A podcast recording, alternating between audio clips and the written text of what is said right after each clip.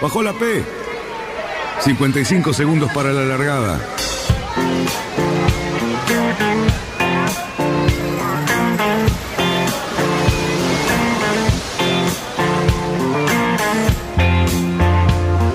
Así comienza Radionautas.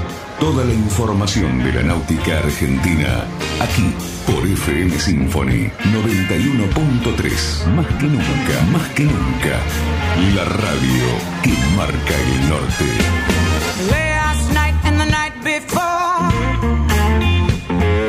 25 robbers at my door. I got up and let 'em Vamos bien, vamos bien. Orsa, Orsa, Orsa. Vamos bien. Orsa, Orsa, Orsa. 5, 4, 3, 2, 1. Largamos.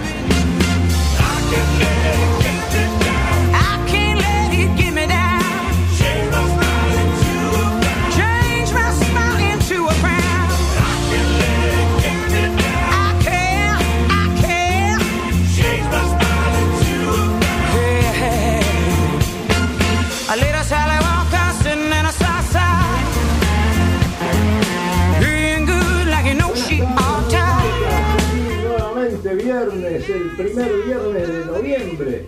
Bueno, maravilloso, hay que aceptarlo, se vienen las fiestas. Y yo acá corriendo a mil porque el COVID nos puso en una situación complicada. Después se las voy a explicar. ¿Cómo andan muchachos? Hola Luisito, Fabián Conte, Yamil, Lobito Yaneli, ¿cómo están? Bien. Y La verdad, muy bien. Bueno, Muy bien, todo bien por acá. me alegro mucho. Hola Dani, buenas tardes. ¿Cómo Todo bien desde Mendoza. Hola a todos. Che, eh, al Al- final, el Daniel, todo bien por acá. Este, todavía no hemos salido de la- del asombro de lo que vivimos ayer en el río, pero este, este, hoy ya se normalizó, pero fue un hecho realmente relevante la bajante de ayer y, y lo que apareció. Eh, Creo que va a ser tema de en algún momento de charlarlo un poco. Seguramente, vos sabés que ayer yo llegué al club a las 5 de la tarde, cuatro y media, estaba muy bajo, pero no, no tanto, fue todo al mediodía. Eh, y hubo, hubo algunos eh, altercados, unos problemitas, barcos que se quedaron, algún, alguna lanchita, porque parece que hubo un momento que bajó 10, 20 centímetros de golpe prácticamente. Así que hubo algunas lanchas que se quedaron varadas, había gente caminando por el medio del río. Sí, Bueno. no, no, pero con un playón realmente que creo que nos está marcando el futuro Delta, ¿no? Claro, ya llegando frente a la catedral y frente al a tu- ahí al, al Barranca, sí. Y yo ayer estuve en el Club de Velero San Isidro, te digo que había, mirando para el río, habría fácil 300 metros de barro y había un barco que había quedado totalmente en seco. Sí, el kiwi. se acercaba caminando. Me parece que era el kiwi, ¿no, Fabián? No lo vi, no lo vi porque estaba lejos, muy lejos, ¿eh? Bueno, así estamos. Luisito, ¿cómo venimos con la técnica? Eh, Dani, mira, tenemos un poquito de eco, probablemente sea o tu celular. Ya está, me parece que ya está, ahí. ¿no? Sí. Eh, A sí, ver. yo lo estaba sintiendo, pero creo que ahora estamos bien. ¿Es Ahí posible? estamos perfecto. Muy bien, muy bien, Dani, joya. Sí, lo- Este, te explico lo que pasa. resto- Ahora hay que entrar en la radio, esperar que salga el- el- la gente anterior. Estos chicos se sacaron una foto primero porque no se conocían aparentemente, estuvieron dos minutos que son vitales para terminar de armar esto. Así que vamos a tener que sincronizar bien los momentos con, con los chicos de, de antes y no sé si viene gente después, a lo mejor de acá me sacan corriendo también a mí, ¿no? Por supuesto. Y, y está muy bien, que no te quedes haciendo picadita y esas cosas que te quedas haciendo vos en la radio cuando termina el programa. ¿Por qué no? Este, ¿Por qué no? Te cuento, Dani, un cachito que Dale. eh, nada, eh, tuvimos el- en la semana una publicación de podcast eh, y nos hacemos rogar con Fabián por el especial, eh, que lo van a tener recién la semana que viene. Culpa Eh, tuya, ¿no? Culpa tuya. Culpa sí, tuya. sí, Culpa sí, mía, sí, total. porque yo tenía que con- hacer unas comparaciones con los foils de los Claro, cinco más importantes de la, de la serie de IMOCA 60 y bueno, nada, me faltaron dos, no pude medirlos bien, viste, qué sé yo, y nada, eh, lo pasamos para la semana que viene, que vamos a tener la suerte de ya estar con barcos eh, en el agua, corriendo la Vendée, que arranca el 8, ¿sí? Para los que la quieran seguir, eh, va a estar colgado de nuestra página el link a YouTube para que lo vean en vivo. Eh, eso va a ser aproximadamente a las 5 de la mañana del domingo para nosotros, así que eh, para los muy fanáticos, como Fabián, por ejemplo, vamos a estar a- eh, viendo el arranque de la Vende Globe y viendo a ver qué pasa con los 5 o 6 favoritos que ya votamos. ¿sí? Sí. La planilla está arrancada. Eh, me falta completar el logo que después eh, lo voy a lo voy a ver porque el, el lobo quiere apostar por todos, pero en realidad él, él lo que quiere me parece es estar seguro de que se gana la botella de whisky.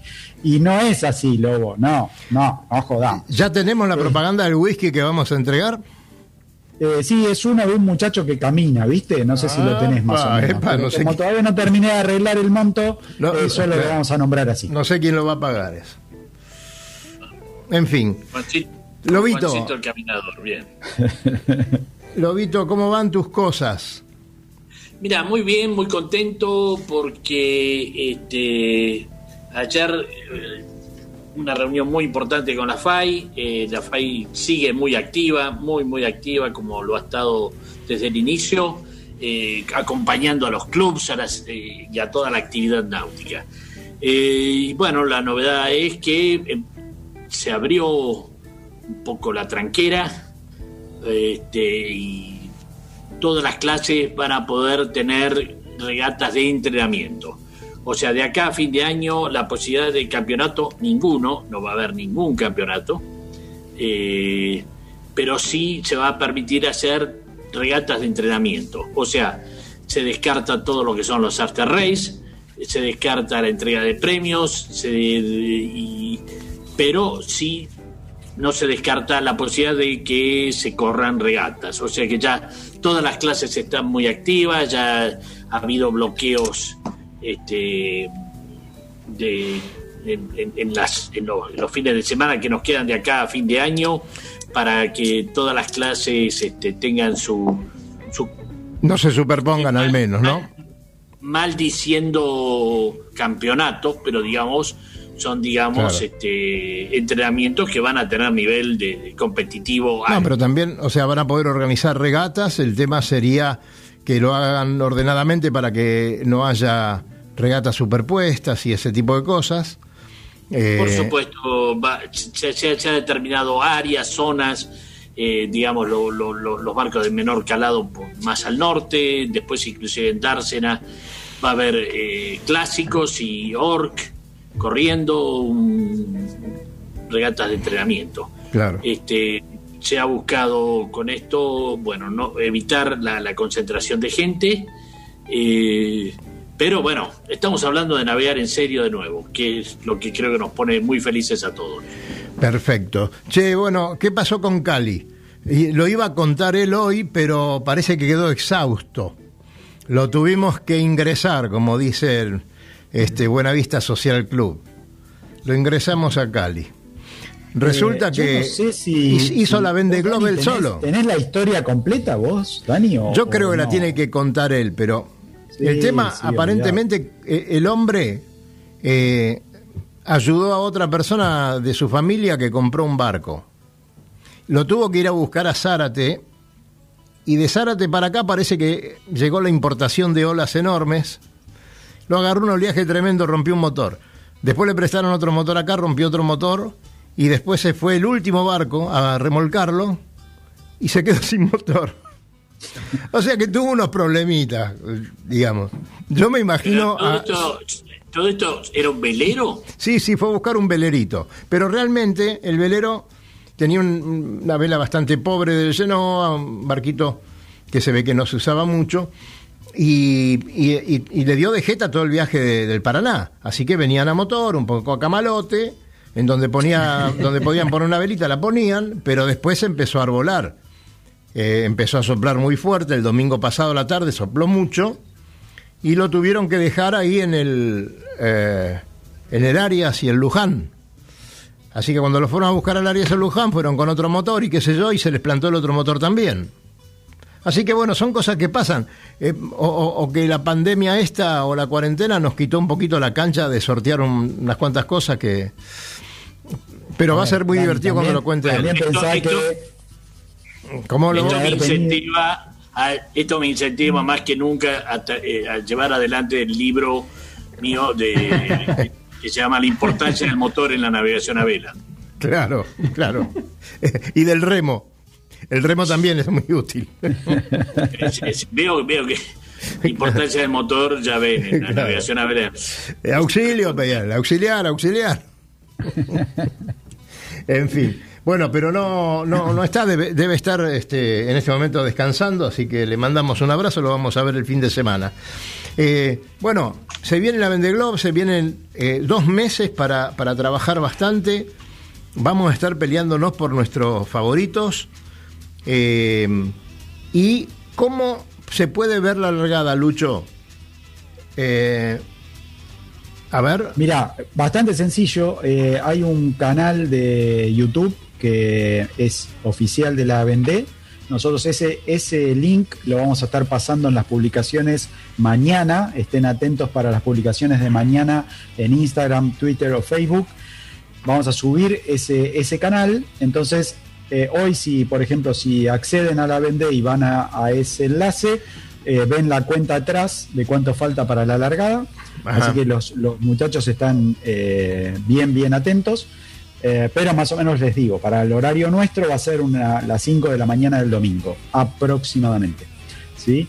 Eh, nada, quería resaltar el, el tema de que, bueno, vamos a estar a- al frente de una Vendée tiene muchos récords, cantidad de mujeres eh, inscriptas, eh, cantidad de participantes, 33 skippers.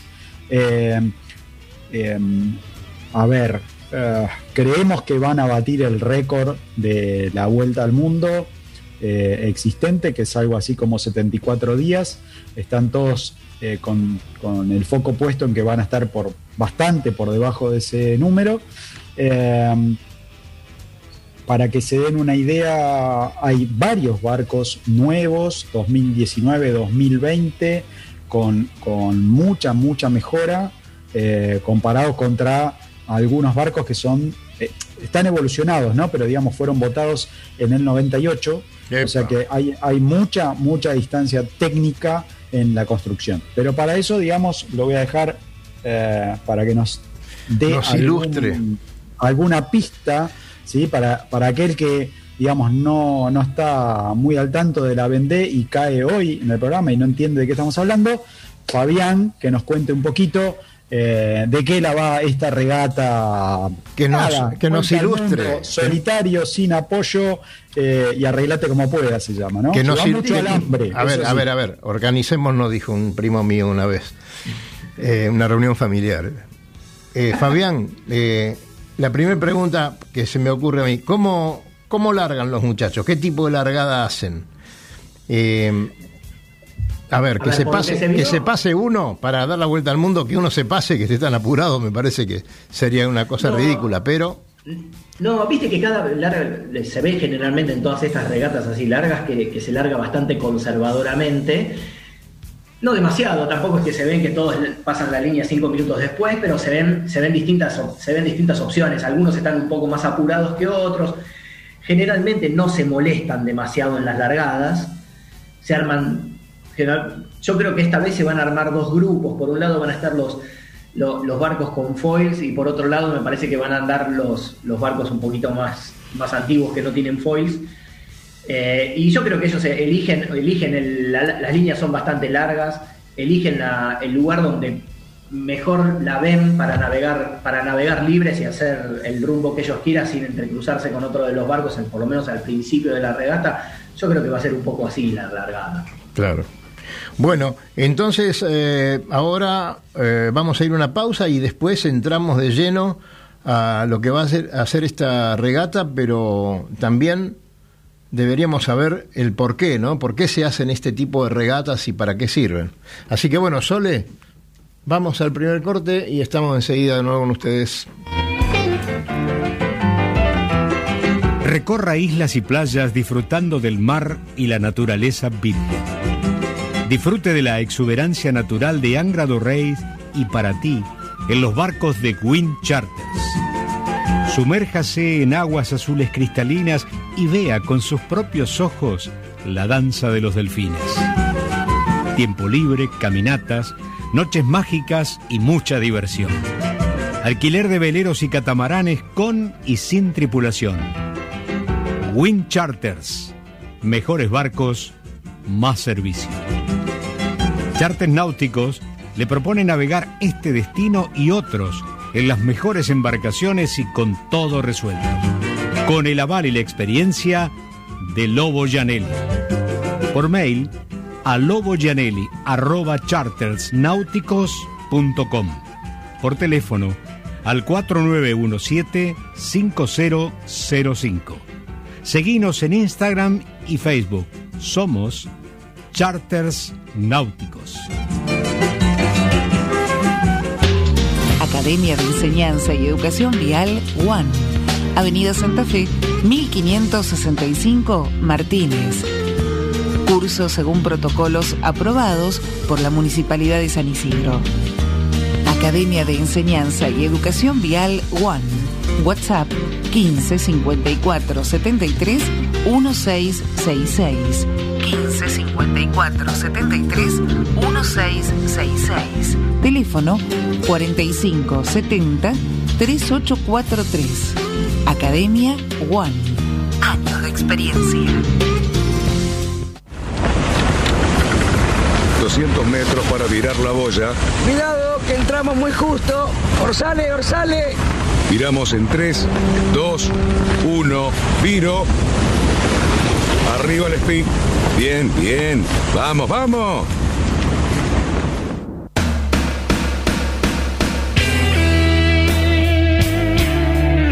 Ahí, ahí le cortamos una anécdota al lobo, pero seguramente vamos a dejar la pregunta para cuando termine este bloque. Eh, adelante, Fabián, y bienvenido. Jean-François, ¿cómo estás? No, no, no, pero audio. no, no tenemos el audio de radio. No tenemos el audio de radio porque, a ver, Ahí estamos. ahí estamos. Ahora sí, volvimos. Bueno, me lo habían incautado. Este, bueno, señores, le decía que el, el lobito va a contar la historia esa antes de que termine el bloque. Saludaba a Jean-François que se juntó nuevamente con nosotros desde París. Y bueno, Fabián, adelante. ¿Cómo es la cosa? ¿Para qué sirven estas regatas? ¿Para qué sirven estas regatas? A ver, es una regata más del campeonato de gente muy osada que se ha dedicado, yo creo que casi toda su vida, la, la- la gran mayoría de los que corren la, la Vendée, se ha dedicado a navegar en solitario. Hay algunos casos donde han, han mezclado el solitario y las, y las regatas por equipo.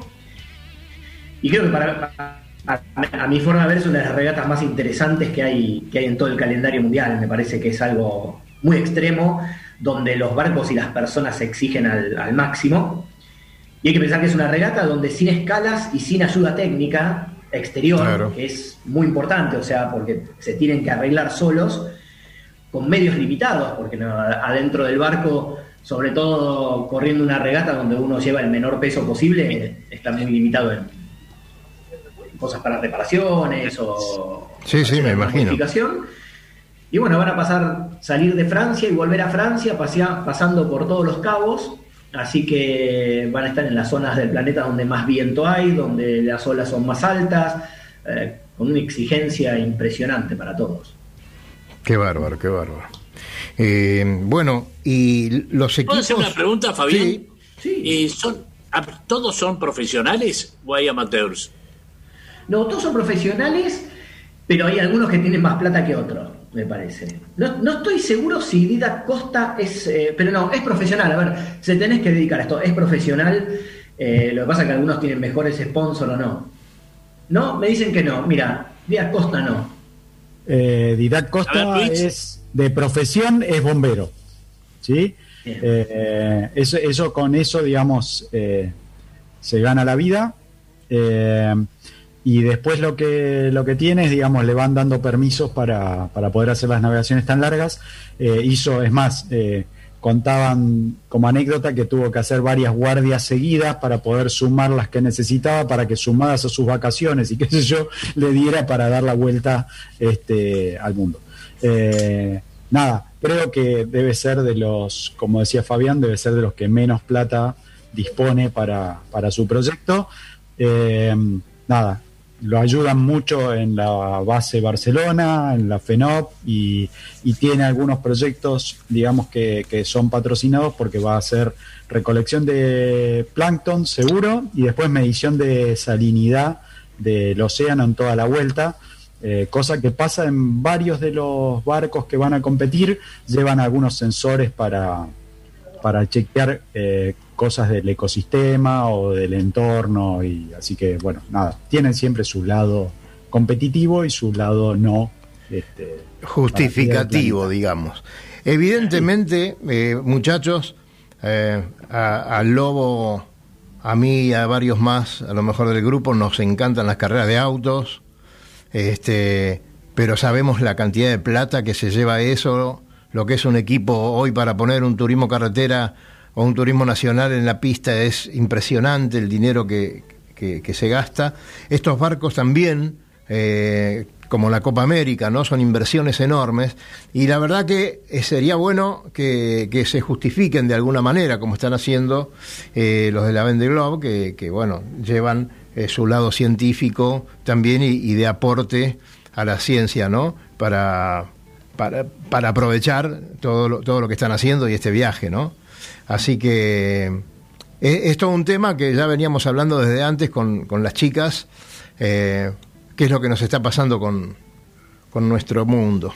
En fin, eh, por lo menos... Esta... Una pregunta, ¿Puedo hacerte una pregunta? Les sí. dejo una pregunta. Dale. Eh, desde el punto de vista físico, sí.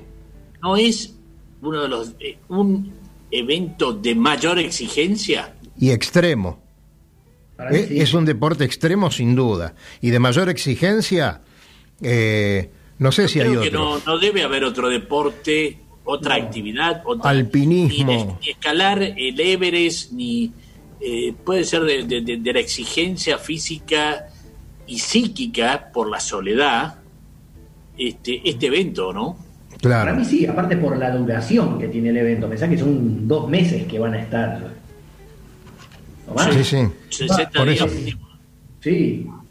Eh, son sí. 60, 70 y tantos días o lo que fuere, digamos, pero es mucha exigencia. Y a ver, los que corren ahora no eran como los que iban a, al principio, que era exigente, pero quizás era como ir a dar la vuelta al mundo. O sea, acá yo creo que del primero al último se van a sacar los ojos dentro de las posibilidades de cada uno. Claro, pues en un inicio yo recuerdo esto era más que nada a ver quién daba la vuelta. Claro. Pero ahora compiten, compiten, ¿viste? Van sí. cabeza a cabeza. Así sí, que es una exigencia física, psíquica, este, fuera de lo común. No sí. creo que haya otra actividad en el mundo del deporte que pueda tener una exigencia igual. Sí. No, es muy distinto. Yo siempre, a veces mirando videos antiguos, veo videos de la, de la Whitbread de las últimas de las uh -huh. últimas de la década del 70 o las primeras de la década la primera de la década del 80 donde llevaban una guitarra por ejemplo y los días de calma se sentaban a tocar la guitarra dentro del barco hoy día no puedes ni llevar o sea hay barcos que tienen un caldero chiquitito con una marmita o con un con un termo para calentar más rápido el agua y con eso hacerse la comida o sea es sí, nada sí. de peso sí nada, sí sí, nada, sí. Nada, ¿no? a ver creo que nada, como comentario, digamos, pensemos que cualquiera de esos skippers se tiene que ir a descansar, ¿no? Pongámosle que el tipo está exhausto y tiene que ir a descansar, que pudiera tener esa posibilidad. Eh, estos barcos van a 28, 30 nudos, por lo tanto, ¿cómo hace para saber que no se está por pegar el palazo de su vida? ¿Sí? Y va a dormir cuánto tranquilo? Nada. O sea, bueno, es, es, una locura. pasó en la regata anterior, que en la parte del sur, llegando al Cabo Buena Esperanza, no me acuerdo quién, pero venían durmiendo, se chocó un container y el barco se partió por la mitad, o sea, se partió del, del mamparo del mástil para la proa, estaba partido y tuvo que abandonar, que llegó con el barco semidesarmado a Cape Town. Eh, claro. Es terrible. Es, o sea, pe- pensemos eso, es una cosa Ese container venía con malas, tengo entendido. Bueno, nadie habló de lo que le pasó al container después, pobrecito. Pobre. Qué bárbaro. Bueno, Alex Thompson, cuando corrieron eh, la, la- la única regata que corrieron, que también perdieron la quilla, a ver, Sí, sí, sí, sí. demasiado lejos. Muchachos, si me- estuvimos. ¿Cómo? Dani. Sí, decime, Yamil. Que estaba para, para sumar un comentario a, a lo que estamos hablando de la exigencia, sobre todo, creo yo, la exigencia física, ni hablar que la tiene enormemente y, y- y es muy probable que uno, ciudadano de a pie, no llegue ni, ni remotamente a acercarse al concepto. Pero creo que sí, lo más sorprendente debe ser la exigencia psicológica. Ustedes saben que en, en Mendoza está el Aconcagua, que es el cerro más alto de la montaña, más alta del mundo fuera de Asia. Tiene 6.962 metros. Y a diferencia de Europa, acá a partir de los 3.000, 3.500 metros ya no crece vegetación.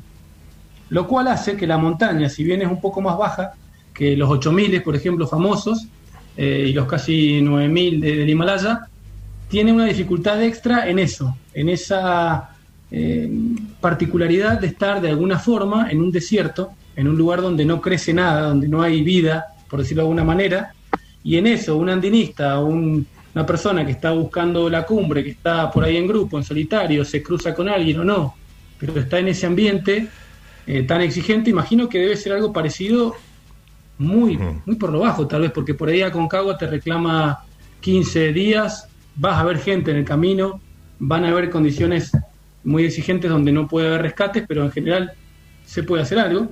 Eh, pero pensaba en esto que estábamos planteando, la exigencia psíquica de estar estos más de 70 días en el barco en solitario, con, con viento, sin viento, y pensaba si tendrán, que por ahí podríamos esto investigarlo un poco, algún tipo de asistencia eh, al teléfono, ¿no? Charlar con alguien. Sí.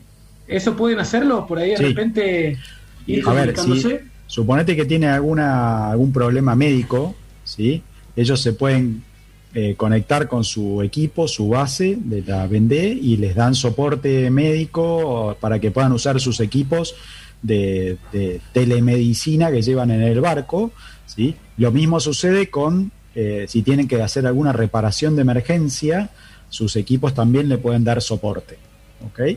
Este, Vos que recuerdo el caso del ruso, que con la cámara, hace ya de esto un par de, de- de- de eventos atrás, el ruso que se, se auto suturó una herida bastante importante poniendo una cámara y eh, sobre la herida y le iban diciendo cómo, cómo proceder, ¿no? Para, para hacer la, sa- la, la suturación bien hecha. Bueno, Sí, realmente, eh, una, auto, una autoexigencia y un temple y un... y- y terrible. Claro. Este, mirá, uno, ahora no, no recuerdo cuál de los skipper eh, en la semana comentaba que eh, a él le, o sea, como que le daba cosa, había un punto que tenían marcado en el Pacífico, ¿sí? Y decía, cuando esté en ese punto, cerca de ese punto con el barco, ¿sí? O sea, ya primero arrancamos que el tipo pensaba llegar hasta ahí, ¿no? Pero decía, voy a estar tan lejos de cualquier ser humano, dice, de cualquier punto habitado, claro. más lejos que, que de la estación espacial. Claro, es ahí un punto en el Pacífico, más, Claro. o sea, a, a uno o dos días del Cabo de Hornos, creo que es. Y, y el tipo decía, eh, eso es una cosa que me, me desconcierta, digamos, voy a estar ahí parado y voy a estar más lejos que de la estación espacial. Una cosa, un detalle de... de- Impresionante. Bueno, Bueno, en la y- montaña se habla mucho de eso, del desafío psicológico, Claro. de aguantar esa parte. Y, debe, y deben haber eh, muchos detalles más que, que no lo estamos teniendo en cuenta en este momento, ¿no? Eh, y los vamos, a, los vamos a tratar de ir descubriendo. Eh, estuvimos la semana pasada, para el que no escuchó el programa, se los recomendamos porque si quieren saber algo de buceo y si saben algo de buceo, si quieren ir a bucear a un lugar espectacular, eh, lo pueden hacer ahí en las grutas con, con nuestros amigos, que nos han descrito cierta cantidad de lugares que no teníamos ni idea, ¿no? Estamos hablando de, esto de la Vende Globe, eh, estamos hablando, Yamil dice, no, eh, Luis, el tema que estaban tan lejos del, del, del satélite como de cualquier otra persona, pero tenemos en nuestro país lugares que no conocemos. El viernes pasado nos contaba Claudio de ciertos lugares que, que hay ahí en las cercanías de Bahía Blanca, ¿no? Y de las grutas, eh, también de Puerto Madryn, que está a unos 200 o 300 kilómetros, que son espectaculares y ellos tienen muchas ganas de que vayamos a navegar por, por allí. Eh, a lo mejor eh, le dijimos, tenemos que convencer al lobo que en vez de ir a, a- a Río de Janeiro, se vaya para el sur, que no va a tener que protestar tanto por los vientos de Jeta. Este, al menos por los vientos de Jeta yendo al norte. Pero hay que investigar bastante y el que quiera, el que quiera bucear en esas vacaciones este año lo, lo puede hacer o puede elegir esas costas que son espectaculares. Además tienen una amplitud de marea, yo no lo sabía, que, que son muy características, ¿no? Eh, no sé qué diferencia hay de playas a veces, por eso no, no pueden tener los barcos este, cerca al Borneo, ni nada por el estilo, porque, porque a veces tienen un kilómetro de playa más o menos. Este, muy interesante de ir a visitar, muy interesante de estudiarlos un poquitito más a estos muchachos que navegan ahí en esa zona de, de la provincia de Buenos Aires. Eh, ¿Qué quieren hacer? ¿Vamos al corte? O porque Dame un segundo nada más, Dale, Dani. adelante. Es para comentar que los, los oyentes que tenemos en el canal de YouTube están diciendo que por fin se te ve, ¿sí? Que estás apareciendo, salís en cámara, así que puedes hacer un saludito para los oyentes Sí, que nos ven por YouTube. Este, y están muy contentos de haber dejado de ver la placa y, y poder ver a un humano que está en el estudio. Pero, pero es la camarita del estudio, seguramente. Sí, sí, sí. Eh, no, me favorece, claro. esa no me favorece mucho. Eh, ahora, mira, justo ahora vamos a hacer un saludito a la gente. El pero- mamparo ese que tenés adelante te está ayudando, digamos. Este plástico que está acá. Bueno, sí, mucha modificación acá adentro. Tenemos separadores, tenemos plástico en los micrófonos. Tuvimos que traer nuestros propios auriculares, como ven, porque ya no nos proveen más. Reglas, ¿no? Hoy habló el presidente, aparentemente hay una, un gran cambio en, todo esto. Ya dejamos de estar en, en cuarentena para estar en, otra situación que es un distanciamiento. Eh, digamos, se, se puso un poquito más laxo todo. Igualmente ya lo veíamos, ya estaba, hoy la calle era, era un hervidero de autos. Eh, pero bueno, no sabemos qué es lo que va a pasar. Por ejemplo, el amigo Jean-François está en París cuando hace un mes que debería estar acá en Buenos Aires. ¿Cuándo viajás, Jean-François? ¿Tenés idea? No, no, no sé. Ten- Tengo un pasaje para el 12 de, de noviembre, pero eh, necesito un, un visa que, que no, no lo tengo ahora y eh, que puede que no, no, no, no va- no, no voy, no voy a viajar el, el 12 si, si, no, Claro. si no lo tengo. Pero um, mi esposa Graciela va, va a viajar, eh, ella. Ajá. Y, y yo te puede que tengo que esperar un poco más. ¿sí? Bueno, seguimos. Eh, ese, te- eh, empecé un, un trámite con, con la embajada acá, eh, pero necesitan la, una, una autorización de, de migraciones que eh, y aparentemente migraciones eh, no, no funciona bien. Hay muchas, muchas pedidas de, de visas. eh, no, no sé. Por eso mismo, por eso mismo decimos, ¿no, Lobo? Este, la dificultad que va a haber para, para viajar afuera del país, ¿no? Eh, Sí, sí. Dependemos de muchas esto cosas. Ha traído a, a consecuencia que es ya casi un hecho de que el famoso circuito Río de la Plata, que se corre eh, todos los años en la costa isteña, esteña de, de Punta del Este, eh, este año se va a hacer tanto la semana de Orc y este, frente a Dársena Norte como la semana de clásicos. Claro. Eh, Eh, Claro. Seguramente ahí está por fijarse la fecha, en el mes de enero. Eh, esperemos que Rolex siga apoyando este evento, ya que nos vemos obligados a cambiar la costa. Pero bueno, el evento se va a hacer la- la- la- este, frente a Dársena, así que bueno, pienso que vamos a, a volver otra vez a, a encontrarnos en las pistas con, con todos nuestros rivales este, habituales, pero bueno, en agua dulce este año. Bueno, señores, Yamila, ¿dónde nos vamos eh, en el próximo bloque? En el próximo bloque nos vamos a la vigésimo segunda provincia de nuestro recorrido, la última hoy. Qué bien. Misiones.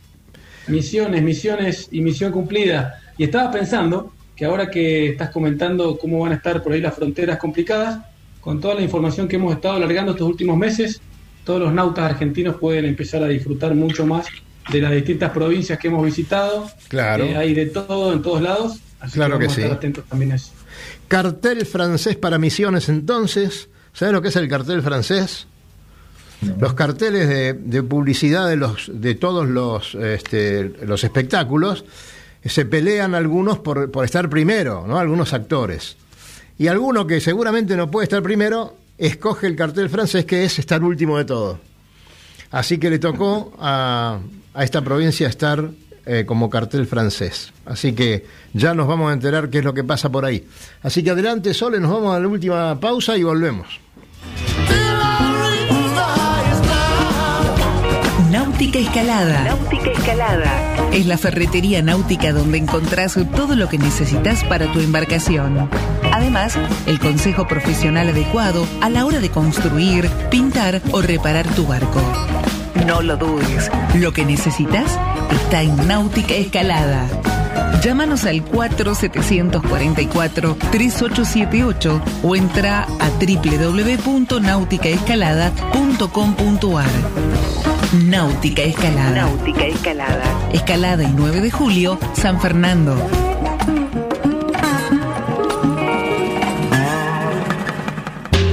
Academia de Enseñanza y Educación Vial One. Avenida Santa Fe, 1565 Martínez. Cursos según protocolos aprobados por la Municipalidad de San Isidro. Academia de Enseñanza y Educación Vial One. WhatsApp 15 54 73 1666. 15 54 73 1666. Teléfono 45 70 3843. Academia One. Años de experiencia. Tenemos que trasluchar. En 100 metros. Ojo. 22 nudos de viento. Vamos, vamos. Trasluchamos en 3, 2, 1, ya. Excelente, muchachos. Bien, 20 minutos para la llegada.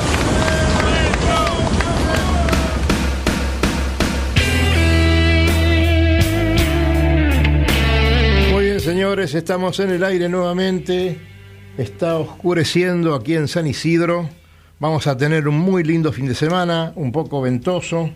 Hubo mucha gente ayer y antes de ayer en el río tratando de encontrar ese famoso maletín con un millón de dólares que se le cayó a algún acaudalado de un barco, pero nuevamente no fue posible encontrarlo. Sí han encontrado algún fondeíto, alguna danza con algunos anzuelos, pero bueno, este, un, un celular que ya no funcionaba y un par de anteojos. este, habría que verlo eso, ¿no? Habría que verlo.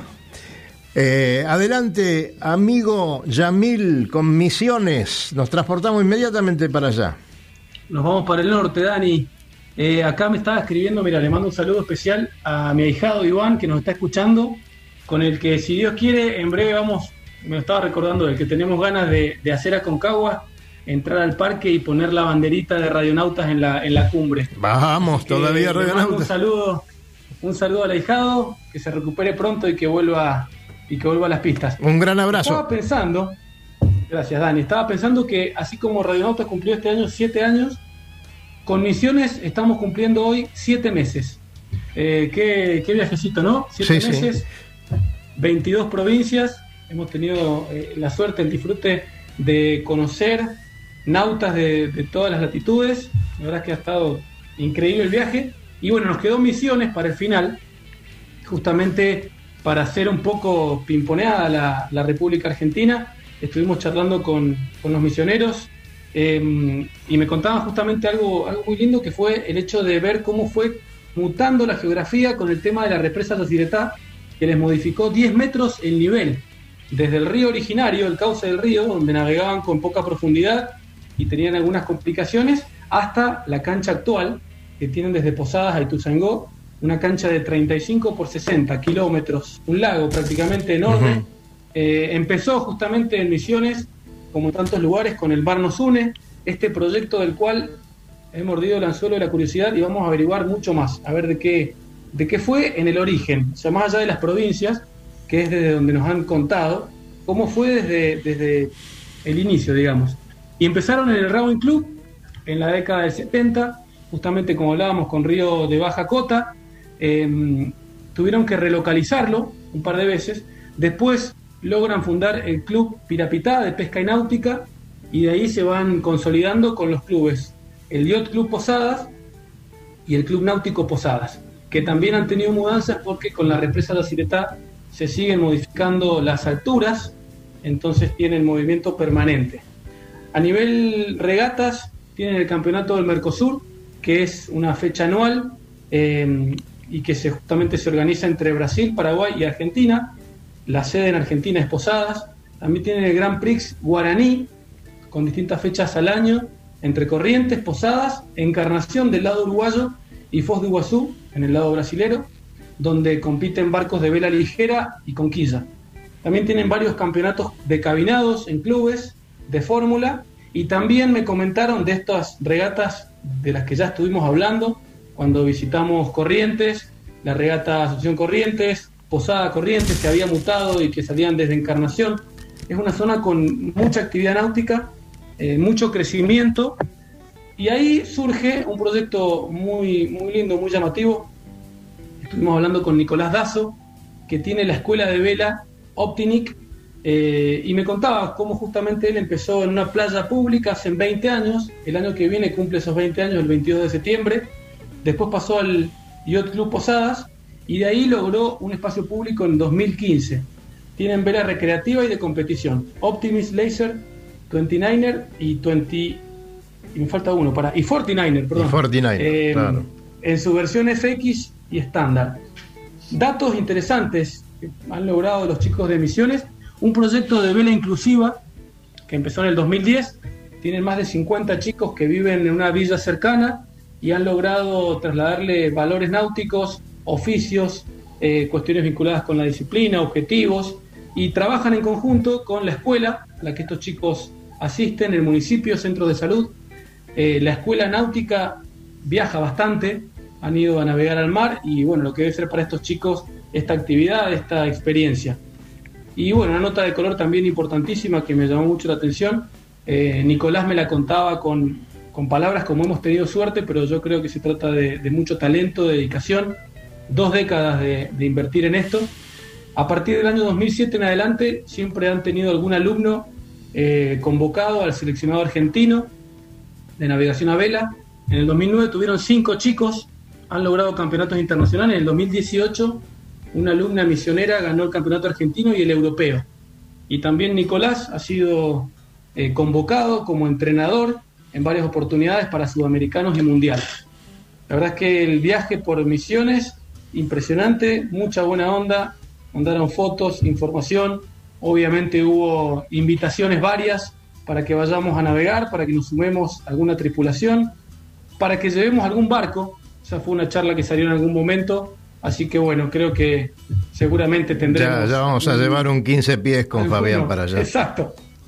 Hay que llevar un, uno de Fabián, alguno el que, el que él le parezca, o de Lobito, ¿quién te dice? O este que fue a buscar Cali, Claro, ahí está. lo trajo y lo volvemos a llevar, no sé, algo así podríamos hacer. Vos sabés, Amil, que todo, todo esto que pasó en Misiones, el Lobo va a estar de acuerdo conmigo, eh, pasó gracias a que hace unos años, y yo creo que principalmente de la gestión de Luis Velasco, la Federación Argentina Yachting eh, le dio mucha importancia al interior, eh, trabajó mucho, eh, viajó mucho, se, se relacionó con toda la gente del interior y por eso mismo es que los valores que podemos encontrar en cada club eh, hoy pueden estar en la vidriera y por supuesto estar en un seleccionado, ¿no? Así que esa es la, la buena tarea que vino cumpliendo la FAI en estos últimos años.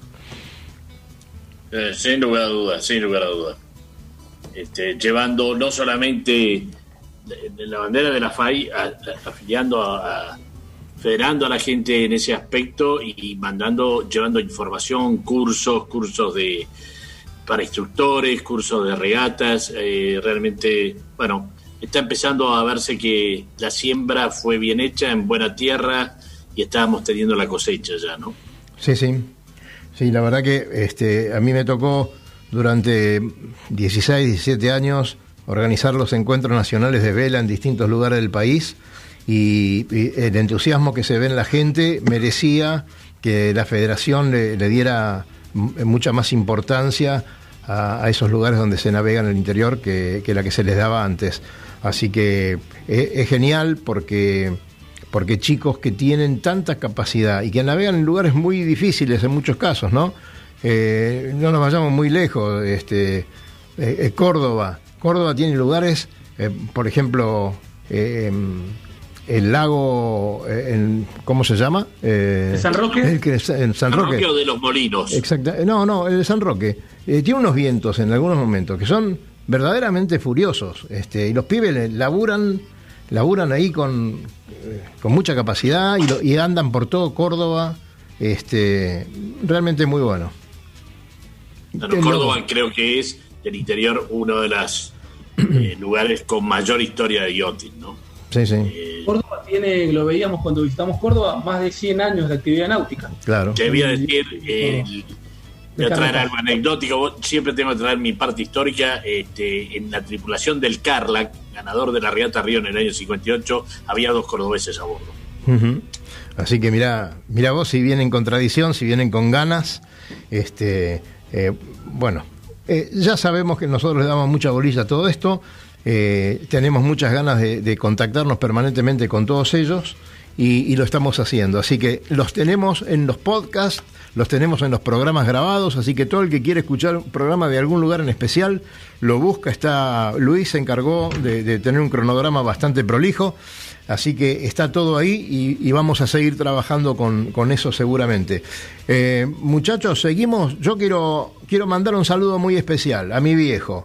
¿eh? Una semanita de internación, eh, se rompió la cabeza del fémur, 95 pirulos, lo operaron hoy, salió de la operación, el domingo lo llevamos a casa nuevamente y a rehabilitarse. El viejo con los 95 eh, en plena pandemia le hizo un gestito a la parca y le dijo, espérame un poco más, que me quedo. Le hizo- grande le el coco, grande el coco. Bueno, recordarle que el 31, en la, la San Silvestre se larga el 31 de diciembre, así que... Tiene tiempo, tiene tiempo todavía. Llega, llega bien, llega bien. Con el Sí, me, andador. hoy. engancho, me engancho al saludo, Dani, a tu viejo y le mando un saludo a mi mamá. Bien, Me está adelante. preguntando quién es Jean-François. Mamá, Jean-François es el marido de una prima de Daniel, que es francés. Ahí está. Y es nuestro corresponsal internacional. Y te mando un beso. Y un, y un gran navegante, un gran navegante que se ha cruzado el Atlántico también, no es moco de pavo, ¿eh? Se ha cruzado el Atlántico. ¿Cuándo fue, Jean-François? ¿En qué fecha? En 2008, 2008. ¿A bordo de qué barco? de uh, un construcción, un construcción armateur Ajá. de, de acero de 12 metros. Y, y tiene una linda historia el constructor de ese barco. Eh, contanos un poquito, breve, pero lo hizo pensando en su jubilación durante muchos años, ¿no es cierto? Sí, sí, sí. sí. Eh, empezó a, a- a- construir e- es- este barco con, con su hermano en, en una, eh, una casita de, cerca de París. Y, um, y me dijo que ah, tenía 30, 35 años, 30 años. Ujú. y él me dijo a, las a 50 años me voy a, alrededor del mundo con, con- con mi barco y, ah, y cada ah, trabajaba en, en, en, en Túnez, en Túnez Sí. y, y cada año eh, ¿Eh? durante sus vacaciones en Francia, trabajaba un mes a construir el barco. Claro, o sea que lo, lo fue haciendo durante sus vacaciones. Durante 15 años, no sé cu- cuántos. cuántos eh. Y lo- ah, y, ah, cu- cuando tenía, cu- cuando tuve 50 años, me llamó diciendo, bueno, eh, No, nos vamos a, nos vamos a América. Y, y- voy a terminar el barco, seis meses de trabajo, y se fue 15 años alrededor de, eh, en el Pacífico, alrededor del mundo con, con su mujer. ¿Qué tal? Y, uh, y, de- y después se volvió a Francia para tener su, jubi- su jubilación, un poco complicado, y eh, vendió el barco. Y le vendió a un amigo mío que, que no nos y nunca Nunca había navegado, no sabía de qué se trataba. Y, eh, pero tenía el, el mismo eh, sueño Claro. y, y, eh, y em- y- empezamos con, con ot- otro amigo que, que tenía experiencia de, de navegación. Eh, cruzamos el Atlántico los tres. Fíjate Y- que. Y ahora este, este barco Ujú. eh, he estado con, ah, con este amigo eh, en el Pacífico eh, en, en naviga. Segura- seguramente en alguna isla calurosa del Pacífico, no, no va a andar ahí haciendo la- polos la- norte la o sur. peripe- peripecia fue en ah, Neocaledonia. Eh, sí, ah, hubo un accidente con, con él, pero na- navega, navega todavía. Mira, un barco, Lobo, un barco construido durante las vacaciones, durante 15 años, y van dando ya quién sabe qué cantidad de vuelta al mundo, ¿no? Sí, Qué, sí. qué lindo proyecto de vida, ¿no? Sí, Sí, señor. muy lindo, muy lindo. Bueno, Qué lindo chicos, plan, vamos a empezar, ¿eh? Vamos a chicos, empezar 15 años. vamos, vamos, que a vos te quedan esos 15 años para hacer el barco, nosotros tenemos que empezar a navegar ya. Ah, Eh, a vos también señores. te quedan, a vos también te quedan. Nos estamos, nos estamos yendo, quiero que saluden tranquilos porque nos faltan dos minutos y medio. Quiero que ahí eh, parece que Luisito tiene que decir algo. Adelante, Lucho. Yo quiero solamente ir con un datito que Fabián tiene para que se preparen para el domingo. Hay dentro de, los barcos que van a, a estar corriendo la regata, hay con foil, hay sin foil, hay diferentes cosas. Pero hay una cosa diferencial de, de la flota que quiero que lo cuente Fabián más o menos cortito, pero es terriblemente interesante. A ver. Nada, yo creo que una de las cosas, todos hablamos de lo que decía Luis, foil, no foil, tecnología, todo, pero hay, hay un barco que va a correr, que el tripulante, el timonel, el skipper va a correr desde adentro. Es un barco indoors, que es el Hugo Boss. Y va, a ser es muy interesante el approach que tuvieron diferentes diseñadores junto con los skippers en cómo decidieron la protección que quieren tener eh, al medio ambiente durante toda esta regata.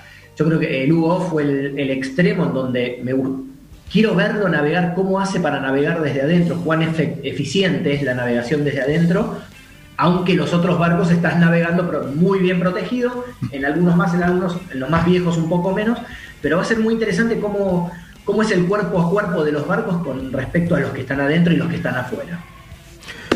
Genial, eso lo vamos a ver y le vamos a prestar mucha atención. Lobito, adelante y nos vamos.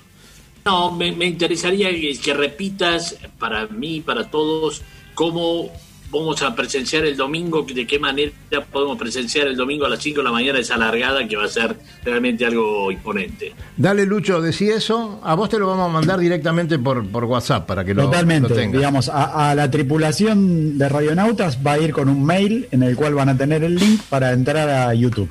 Para el ¿Cómo resto de los oyentes, ¿sí? Sí. Va- en las publicaciones de mañana lo vamos a mandar a las más o menos 11 de la mañana y a las 3 de la tarde. Publicaciones donde va a estar el link para entrar a YouTube y ver en directo, ¿sí? Toda la transmisión de la largada.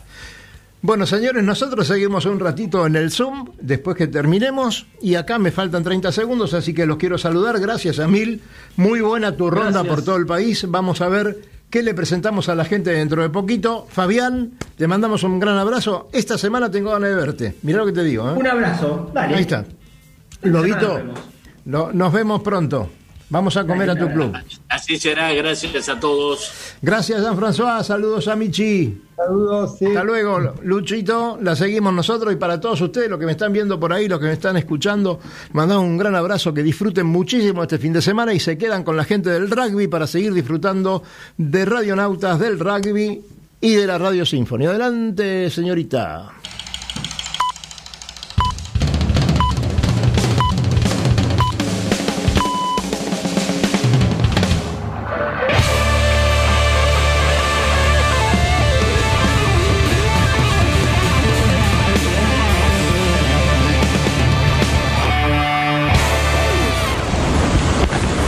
...500 metros para la llegada...